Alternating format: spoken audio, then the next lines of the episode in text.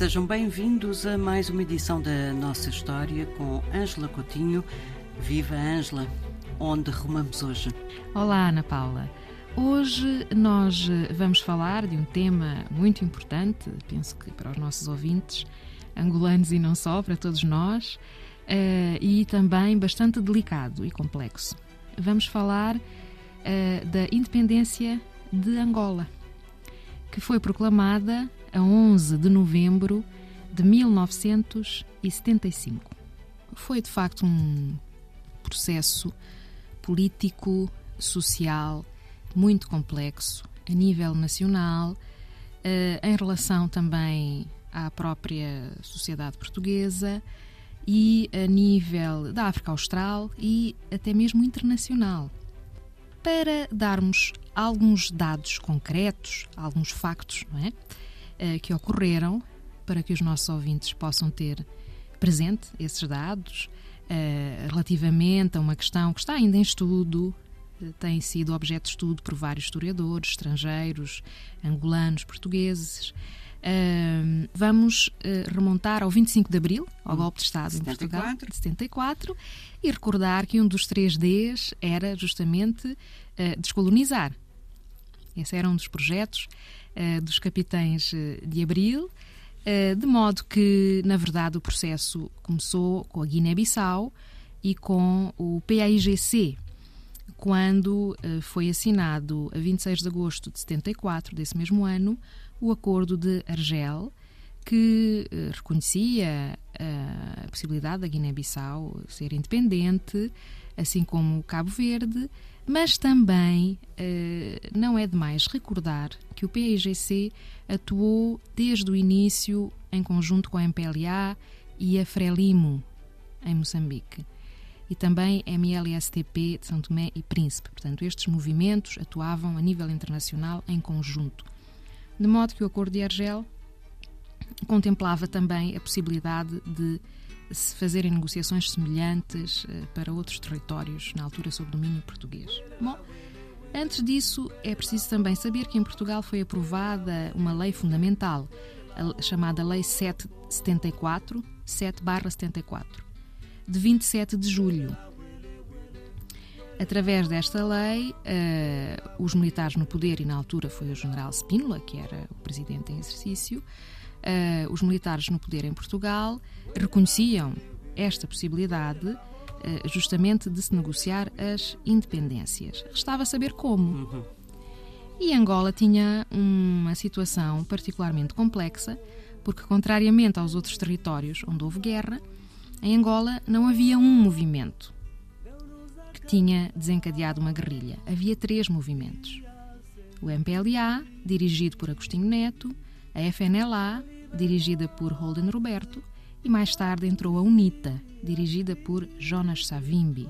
Então, era necessário negociar com estes três movimentos que desencadearam uma ação armada, e Angola, claro, que também tinha outros movimentos políticos que não chegaram a fazê-lo foi possível negociar um primeiro cessar-fogo com a UNITA, logo em junho de 74, e com os outros dois movimentos só em outubro de 74. Portanto, depois de todo este processo que eu referi, da Lei 7-74, do Acordo de Argel, e já tinha havido também um acordo uh, das autoridades portuguesas, as novas autoridades portuguesas, com a Frelimo, o Acordo de Lusaka, de 7 de setembro de 74. Estamos a ver que Angola ficou para o fim, não é? Bom, este processo dependeu não só desta presença de três movimentos armados no território angolano, também havia conflitos internos de liderança no MPLA e dependeu também dos conflitos políticos em Portugal. O general Spínola era menos aceite por todos estes eh, dirigentes nacionalistas e guerrilheiros do que outros, não é? Do que outros militares e até políticos portugueses. Sendo assim, a 15 de janeiro de 1975 foi possível assinar um acordo entre as autoridades portuguesas de então e estes três movimentos que eu já referi. É o Acordo de Alvor, que foi assinado aqui em Portugal a 15 de janeiro do ano seguinte, 75. E o que é que previa? Previa um modelo que também ocorreu, por exemplo, em Cabo Verde, quer dizer, um, modelo que era o de se uh, montar um governo de transição que tivesse o alto comissário, que era um militar português, não é? Uh, com plenos poderes, mas com representação destes três partidos e movimentos de guerrilha.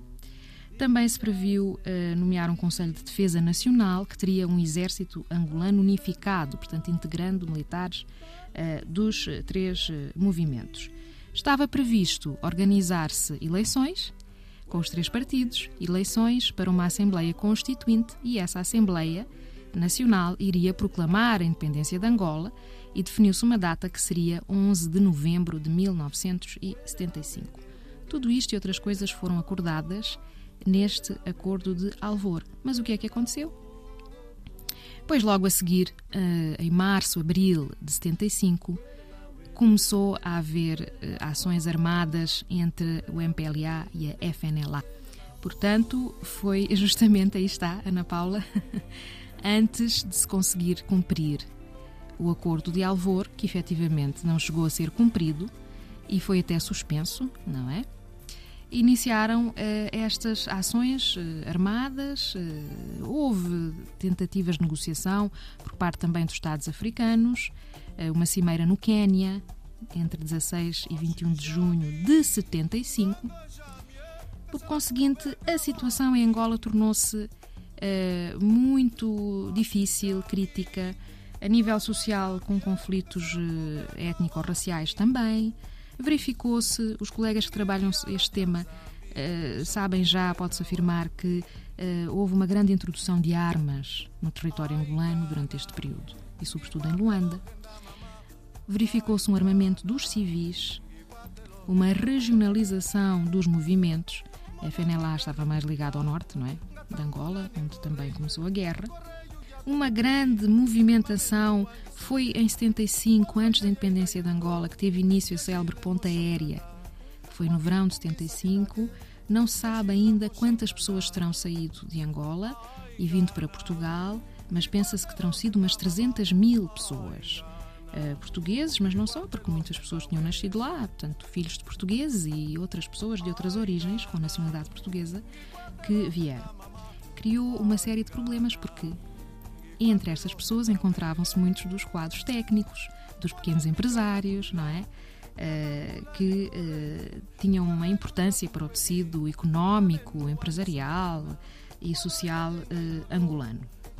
Outro facto que os nossos ouvintes têm que ter presente para perceber como é que se chegou, da forma como se chegou ao, ao dia 11 de novembro de 1975, é a presença de forças armadas estrangeiras.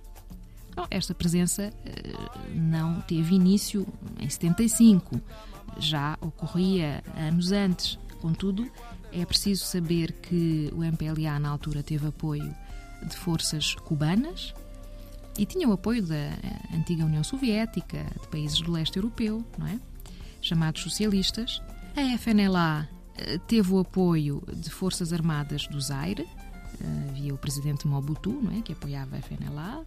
Teve também apoio dos Estados Unidos, assim como a UNITA, que teve apoio das Forças Armadas Sul-Africanas. Por conseguinte, temos também em 75 estes militares de outros países que entram no território angolano. É considerado um conflito ligado à chamada Guerra Fria, à divisão do mundo em esferas de influência dos Estados Unidos da América e da antiga uh, União Soviética. Foi tudo isto que aconteceu. O acordo de Alvor foi então suspenso, mas manteve-se o compromisso de proclamar a independência de Angola no dia 11 de novembro desse ano.